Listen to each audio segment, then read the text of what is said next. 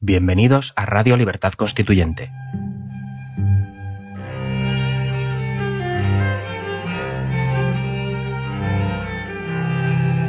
Están escuchando Los Florilegios Diarios de Trevijano.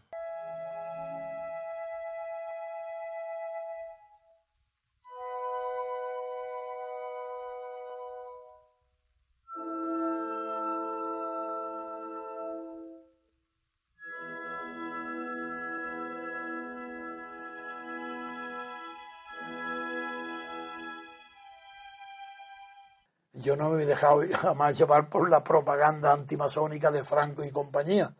La masonería tuvo una función extraordinariamente liberal durante todo el siglo XIX.